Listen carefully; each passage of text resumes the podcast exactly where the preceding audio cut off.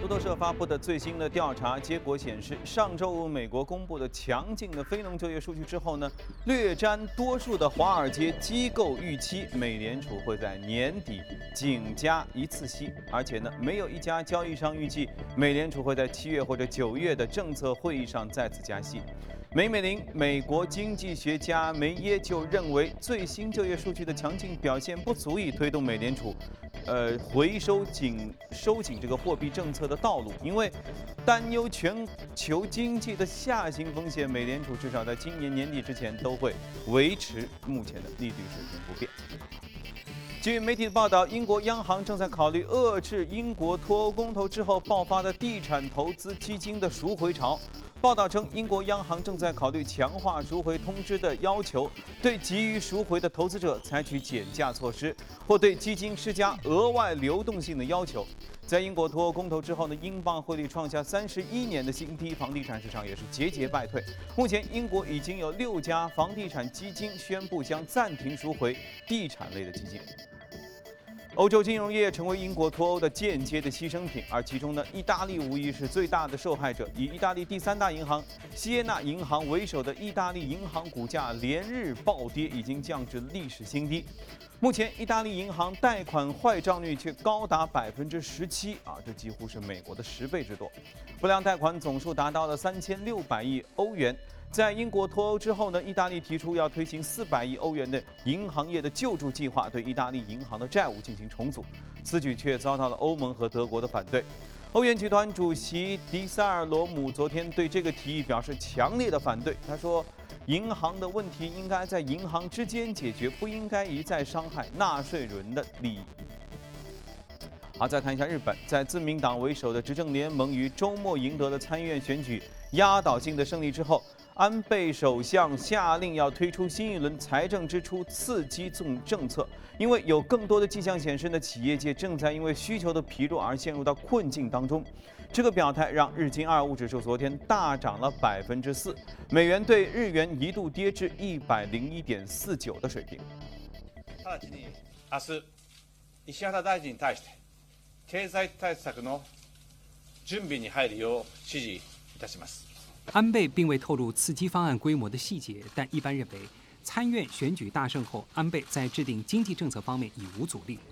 日经新闻报道，安倍晋三将举行内阁会议，经济刺激措施的规模可能达到十万亿日元。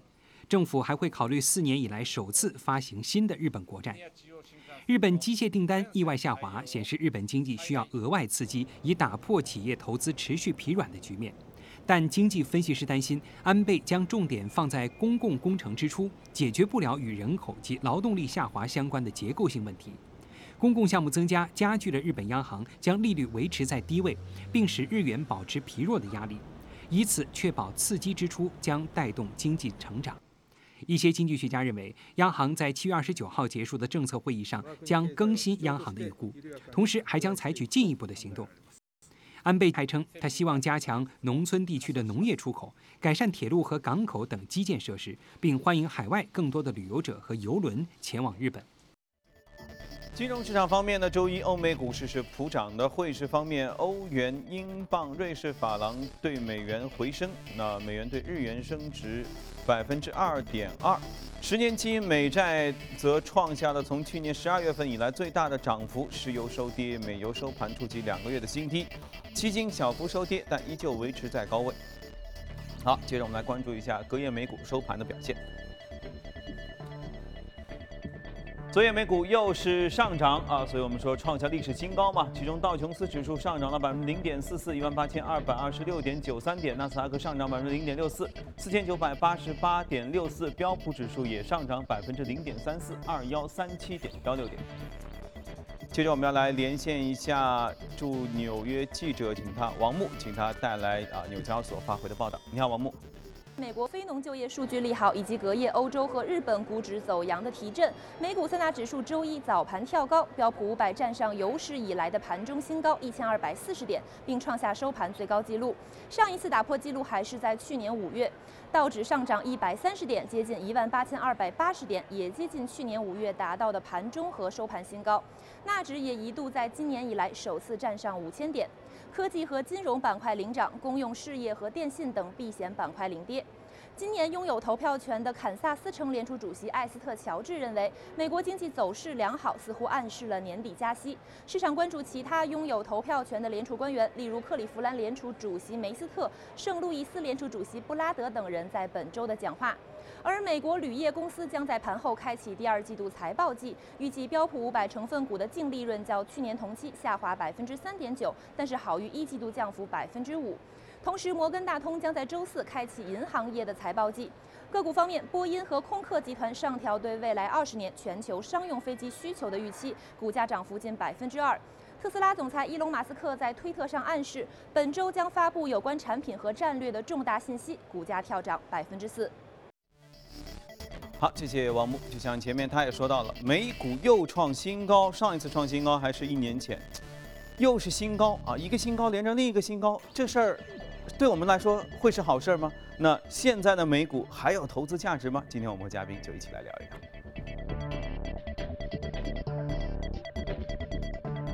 今天来到节目的是国泰基金的基金经理吴向军，向军你好，早上好。嗯，我记得就像前面王木在说，一年前说美股再创新高，当时美联储就已经坐不住了，对吧？就啊老是在说我们要加息，我们要加息，终于他今年也加了一次了。可是怎么弄到现在又创了新高呢？呃，美股美股创新高不是个坏事啊。首先我这么说，这个美国的经济比较强劲，它的这个股市比较繁荣，对全世界都是一个非常非常好的一个事情。那么，因为美国的经济体量呢占全世界最大的，那么它的股市、它的金融市场也是基本上是全球的一半左右。嗯，所以说，那么它的繁荣呢，其实对所有的国家都是一个一个叫定海神针这么一个作用。所以说，我们对此应该是比较欢迎的。嗯，那么。美国为什么它的股市现在这么强劲呢？呃，一个是它的经济它比较好，呃，它的我们看到刚刚发布的六月份的这个就业数据是大大出乎人民意料，好出好的人民意料了。嗯。当然了，我们看到五月份的那个就业数据实际上是不好的。那么这个其实我个人觉得是它当时有一个统计数字的问题，因为在六月初的时候呢，美国有一个这个退伍军人日，它这个。当时呃，正好是跟他发布就业数据数字的同一个星期，嗯，可能是在这个统计过程中呢，调查的时候人都不在，有也有可能是这个 有些遗漏。那么如果是两个月平均起来看的话，其实还是不错的一个呃增幅。所以说，从就业方面呢，呃，那么就业是美国的经济一个最主要的一个及时反映它经济的这么一个指数。嗯，所以说我们认为美国的经济是现在是非常强劲的，它属于一个。这个如果说我们看到一个经济周期是一样一个山的形状的话，它一个上坡，嗯，比如说它是一个扩张的一个过程。因为常常说，要是没有英国脱欧这这件事儿，或者说它没脱欧的话，恐怕现在按照目前的数据的话，真的有可能都已经加了息了。以美国应该会加息了，这个在六月份的呃美联储的这个议息会议当中呢，明确的写出来了，嗯，就是呃英国脱欧是一个风险。当时英国还没脱欧的，对，但是只是害怕英国脱欧，所以说呢，呃，就没有加息。那么确实也是在呃，英国也是这个公投也脱脱欧了嘛，嗯，对市场的影响。冲击也确确实是非常大。对。那么当时呢，我们看到呃，英国英镑是跌了很多了，这是毋庸置疑了。英国的股票、欧洲的股票都跌了。房地产也跌了很多。对对。美国当时呢也受了一点伤，也，这个美国的股市也跌了百分之四左右。跌了三天吧，好像。对对，差不多。后来呢，也慢慢的就是都在回升了，现在也屡创新高了。那么也就是说，现在我们看到，因为美联储拖拖延了或者推迟了升息这样的一个步伐。那么，美国的利息十年的利息处于历史的新低，一方面经济不错，另外一方面利息很低，呃，历史新低。这样的话，钱没地儿去，对，钱也没没地方去。那么，也就是进入了经济吧，也是对经济是一个刺激作用。所以说，呃，对于这个风险资产，对于它的股市也是一个也是一个刺激。那么好在呢，现在美国的通货膨胀并不算非常高，呃，那么它的核心通胀还不到百分之二。大概是一点六左右，这个是呃按照美联储它使用的一个指数，核心通胀指数叫 Core PCE，是大概一点六、一点七的样子。嗯，美联储一直是看着看得非常紧的。嗯，呃，如果超过百分之二，它就不得不加息了；但不到百分之二，它有可能加息。所以说呢，今年大家来看的话呢，因为呃，马上大选了吧？嗯嗯大选的时候，一般的规矩呢是不加息的嗯嗯，啊，因为它这样会保持市场平静。对保持市场平静嗯。因为呃你如果加息，它可能有这个有有这个这个干涉大选的那个嫌疑嘛，所以他就不加息。那么大选完以后呢，十月份以后，呃，就是十二月的时候呃加息，这个大家是一个共识了。嗯，呃，即使如此呢，美呃这个美国的利息现在也是我刚才说了，是市场也是历史最低的水平啊、对于呃整个市场来讲是一个非常好的一个利好。嗯那么在这种情况下呢，我们还是看好风险资产，啊、这个股票当然是一个非常重要的一个风险资产。所以也就是说，即便目前美股已经创下了新高，但依然值得投资。呃，我认为是这样子的。那么如果说从自上而下的这么一个分析来讲的话呢，你首先要看这个国家经济怎么样，对对吧？宏观经济、宏观经济、宏观基本面，然后呢再看行业，那么也要看它的货币政策是否支持啊嗯这方面嗯。我觉得现在在美国来讲的话，这方面都还是比较支持的。而且加上外围虽然有些动荡，但这个动荡呢，相对来说其实主要是欧洲的事儿，对或者其他新兴实实实体的事儿。对于美美国本土来说，其实各方面都还对的对的挺平稳。你像它这个主要是内部来讲是没有什么太大的问题。嗯那你看相比来讲了啊，那么欧洲现在银行业是个很大的问题。对，呃，还有各方面的脱欧啊，或者欧盟面临的这个就是解体的风险呢，嗯虽然风险不大，但是也是一定的风险。那么，呃，像日本现在经济迟迟不能走出泥潭，像着这个还有个新兴市场国家的这个经济减速非常明显，嗯这些呢，从相比来看的话，美国确实还是这个比较好的一个比较平稳。对的。嗯，恐怕最大的风险也就是那个 Trump 到底是怎么弄，对吧？我个人决定的这个呃不不不是决定，个人认为啊，嗯呃，川普他呃当选成为下一届总统的可能性是比较小的，因为他的观点过于极端。对虽然说希拉里呢，很多人也不喜欢他，但是这个两两个相比较的话呢，呃，取其一轻吧。呃，这个希拉里，我觉得他上台以后呢，大家也认为，虽然说他的个人能力方面，呃，有些不足啊，但是对于呃美国的走这个方向呢来讲的话，不会有什么大的改变。嗯。但是川普的呃，他的这个不确定性太强，那么就现在来看的话，他的政策方面有太多人呃表示反对，那么确实呢，呃，他所说的有一些做法呢，也是呃。这个，比方说在呃墨西哥边界做墙啊，反移民啊、反伊斯兰啊这些事情呢，呃，确实做的有点出格我觉。得其实就是喊喊口号，煽动一下情绪，OK。但是真的要出政策的时候，实际上出政策的话，这个呃我觉得对于呃美国这样一个比较自由的这么一个社会来讲的话，它它有些政策确实过分了。嗯哼哼，OK。好，那我们一起来看一下隔夜美股的表现，来关注一下异动美股榜。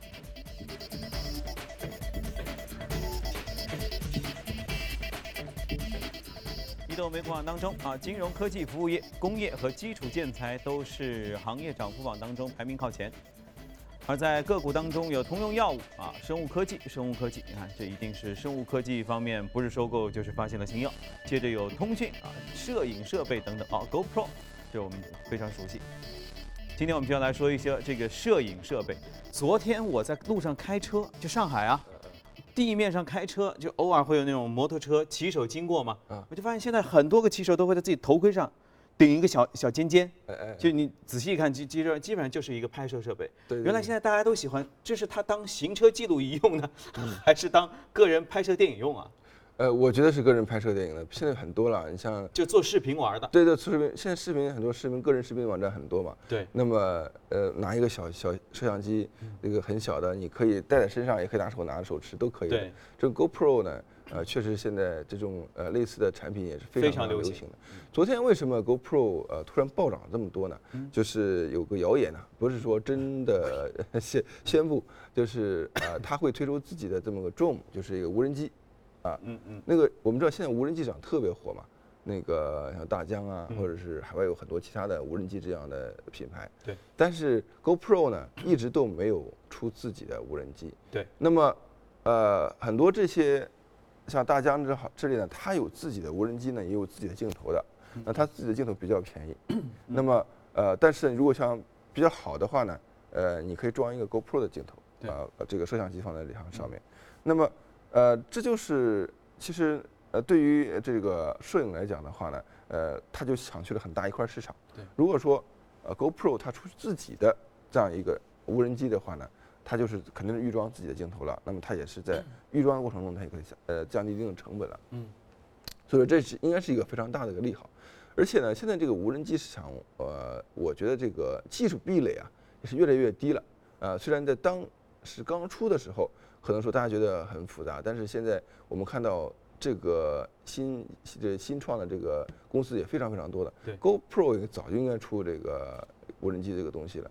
那么 GoPro 以前我们说的非常多了，那么甚至包括在可穿戴、可运呃运动方面的这个都都有嘛，呃，包括这个呃呃互联网二点零、三点零或者几点零都有很多人都都说出来了。嗯但是呢，后来它的呃股价下跌也非常多，我们看两年多以前是最高达了达到了九十块钱，呃，现在呢只有十块多一点。哦那么也是它最近两年的这个它的增速呢也这个散发嗯这个可乘的地方，呃也呃这个它的 earning 就是说它的利润增速呢也是确实不不够。那么也是跟这个无人机的这方面的竞争啊有很大的关系。嗯，另外一方面就是说它的这个摄摄影吧，确实呃也没有大家想象当时说每个人身上都都带一个，啊虽然带的很多了，对吧？你运动潜水啊。呃，骑车呀、什么都可以带，或者你平常走路或者玩儿啊，或者秒拍或者这种很多，对都可以用。但是呢，是还确实是一个比较小众的一个东西，不是一个特别大众的东西。嗯，那么呃，我们也呃，确实不能说把这个无人机这个这个东西，呃，或者说呃这个可穿戴这种摄像设备无限放大的市场，不能呃神话。对对。所以呢，当然它出这个无人机放大招是一个好事儿，但是依然小众还是小众，甚至呃能戴个头盔的也不会再买一个无人机来没事儿给自己拍着玩儿，所以呢它的市场终究还是有限。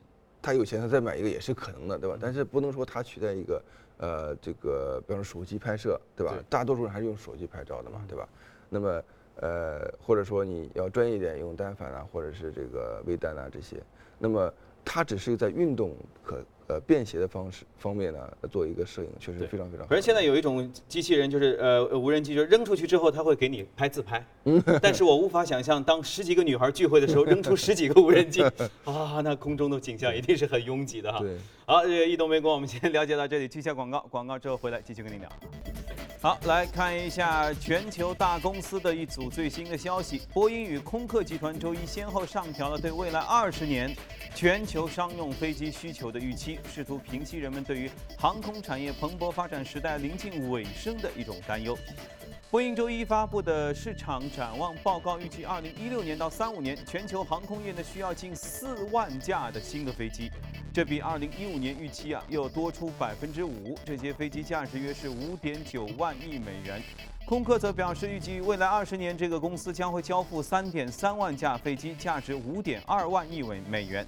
那么之前，国际航空运输协会在上周警告说，航空旅行的需求正在减速，啊会吗？苹果将于本月底发布季度的业绩报告，不过多家华尔街投行近期纷纷下调对他们盈利的预期。目前，分析师平均预期呢，苹果每股盈利是一点四美元，这比去年每股的一点八五美元的盈利可谓是大幅度的下滑。预期收入四百二十亿美元，同比也下滑了百分之十五。分析师表示，机构投资者对苹果近期的财务表现越来越悲观，影响苹果每股盈利的负面因素包括产品更新周期的延长。过去一年，苹果股价累计跌幅已经超过百分之二十，今年内跌幅超过百分之八。不过，多数分析师仍然看好苹果股票的中长期的表现。那是 iPhone 七、iPhone 八还没有出来呢。星巴克公司周一宣布，计划从十月初开始为美国公司直营店的所有员工加薪。哇，你没有看错，就是这两个字，华丽丽的“加薪”两个字啊，以平息员工的不满情绪。之前，星巴克部分员工发起了在线请愿的活动，指责该公司削减员工的工时。星巴克还计划为公司直营店工作至少满两年的时薪的员工呢，呃，年度股票奖励这个年终奖啊提高一倍，并将尝试放宽工作调度和着装方面的规定。不知道他们在网上发起的这个请愿活动会不会给其他公司的员工产生一些联想哈？哎，这个很多朋友也在用。即时通信软件 Line 昨天公布说，由于市场需求旺盛，他们计划在纽约和东京两个地方上市，首次公开招股，最终招股定价是上限在三千三百日元。Line 在日本市场发行一千三百万新股，并且在纽约市场发行两百啊两千两百万股。如果出现超额认购情况，公司还可以销售额外的五百二十二万股的股份。这意味着 Line 这次 IPO 会融资约十三亿美元，这是今年以来全球最大的一个科技企业的 IPO 了。好了，看过了全球公司动态，回来和嘉宾一起聊一聊值得关注的美股。这个美美股很有意思，来，我们一起看一下。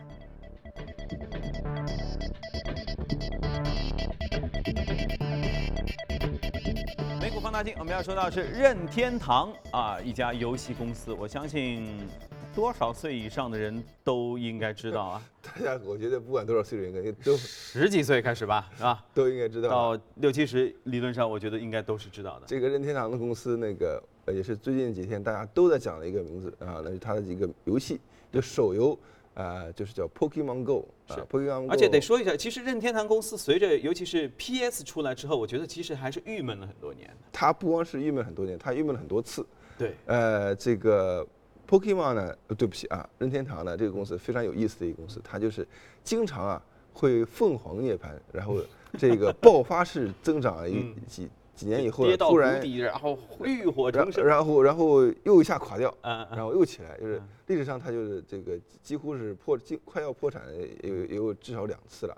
那么它这个爆发有三次了，嗯，那么第一次呢，就是这个八九十年代呢，就出现这个小型小型游戏机嘛，手机，呃，对，对，说手游，对，不，我就就是家用游戏机，就家用那个卡带，你说那个插卡的那个，七八九十年代，八九十年代，那个，最早是八九十年代吧，那个那个就是包括这个马里奥，对，包括这个这个任这个魂斗罗，魂斗罗，啊，对对对，那么他发明的嘛，全是他他他出现的，对，那么后来呢就沉寂了。因为有 PS，像你说的这个 PS 出来了，PS 出来，PSP 出来，哇，一下子这个把它把它干掉了，都都都都一下子。呃，他这个后来呢，零五年、零六年的时候，他又他又发明了这个 We，We 呢就是这个可以这个这个无线互动、无线的这个手柄，嗯，这个可以和机器手互动和手柄打网球，对，打乒乓。然后这个一下呢，又把它的股价哐叽一下，就是这个就像呃，又涨了七倍。嗯，那个我记得当时特别特别的疯狂。那个在零五年、零六年的时候呢，我们去那个拉斯维加斯看他展嘛，就是所有人都为他在疯狂。对对。然后呢，这个周末呢，又出现了一次为这个任天堂疯狂的事件，就是这个这个每个人都在讲的这个叫 Pokemon Go 啊，Pokemon，呃，这个 Go 是一个叫 AR 的东西。这个他是他出了这个 Pokemon 我知道，就是皮卡丘，什么树蛙。什么小精灵，就是一个小圆球，扔出来之后变出个玩什么的什么小动物的东西。对对对，嗯，它现在呢是变成手游了，嗯，那么这个手游呢，就是说，呃，中国大陆也没有开放，所以没有人玩过啊。对，但就是看。难怪我也在问你说这东西怎么玩。对的，应该就是这个养精灵或者抓精灵啊。它关键是它是一个结合的叫 AR 技术，嗯嗯，AR 就是叫现实增强增强现实，它不是虚拟现实，嗯。它是要增强现实。所谓虚拟现实的话，就是整个都是虚的。对。它呢是用一个真正的现实跟一个虚拟的现实相结合。嗯。那所谓真正的现实是什么？比如说你拿个手机，手机呢，你可以把你的地点上面，就是你用手机这个拍照啊，就是就是这个摄影摄像，那么周围发生的任何事情都是真实、真实的真实的。嗯。然后呢，这个精灵呢又是个假的，又是个虚拟的。嗯。那么这个屏幕上同时出现了一个虚拟的一个和一个真正的真实的东西，然后去抓这个精灵。那么这样结合起来呢，就是一个非常，就是是真的是假的，就一个一既真虚拟和真实一下子结合在一起。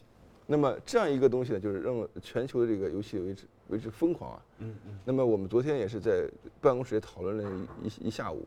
然后呢？这是怎么玩？对对对，怎么玩怎么玩？因为你们都没有玩过。对对。然后就还找了一个一本那个书店去找了一本叫 A 二的书，嗯嗯，啊，就虚拟现实的书。是是。啊，就我们大家自己去玩，这是一本书啊，还不是个游戏啊。嗯。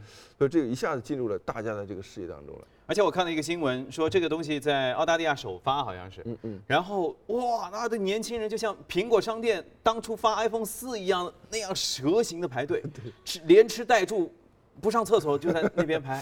我都纳闷，因为我我不知道嘛，我说这是个什么东西？这是个食物吗？这是一个电子产品吗？为什么他们要在那儿排队啊？嗯，真正的体验可能还要到它那个进入中国大陆之后才能够体验嗯出来。但是即使现在呢，呃，很少的地区国家这个发布之后呢，它已经造成了它这个服务器的非常堵塞的现象了。是，那么我们看到，呃，它的股票昨天也是上涨了百分之二十五，也是呃这个日本的最高的一个一个一个点上限。的上限。那么呃这次这个它会涨几倍，咱就不知道了。是啊这个，而且特别有神奇的是呢，任天堂呢也是在今年年初开始才进入了手游这个世界，嗯，就刚开始，刚刚进入手游。还好他其实就是拿自己以前的那个 Pokemon 的这个 IP，重新给挖掘了一下。那么这个 IP 其实还不是完全是他，他是跟人分享对。啊但是呢，就是说，呃，但是手游的这个呃估值啊，股票的估值啊，跟那个以前的这个呃端游还是不太一样的。所以说，呃，到底它这个股价能涨多少倍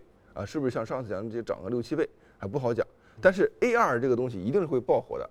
那么看我们看到这个国内的这个 A 股昨天呢也是爆火啊，这个这个相关的股票呢，嗯，也有几只这个涨得非常凶。其实 A 股当中 A 二的真正 A 二相关的股票不多的。那么呃，我们看到这个屏幕上这个 DQY 呢，也是今年呢刚刚参股了美国一家这个 A 二的公司。嗯，那么他自己还没有呃做这个东西，但是参股了，但是也是。呃呃，国内我觉得好像是 A 二产业的就比较比较比较纯粹的这么一个一个能够联联 GQY 系这也是一只 A 股，是一个 A 股，那个美声文化呢是一个做 IP 的啊，是一个。那么利亚德呢是从硬件到软件都要做，他说呢也要做进军 AR，所以说中国现在 AR 的概念股啊其实也不是很多的，但是我们可以预料到会有一大堆的做游戏的、做内容的，都会往这 AR 上面去的。嗯，除了 VR 之后，看来 AR 又来了哈。对对对。好，这个话题我们先聊到这里，以后的精彩多的是。如果你有 Pokemon Go 可以玩的话，记得马上联系我啊。好，这里是从华尔街陆家嘴哈，呃那个我们可以在第一财经官方微信、荔枝、喜马拉雅当中搜索“第一财经”进行收听。好，那我们就今天时间先进行到这里吧。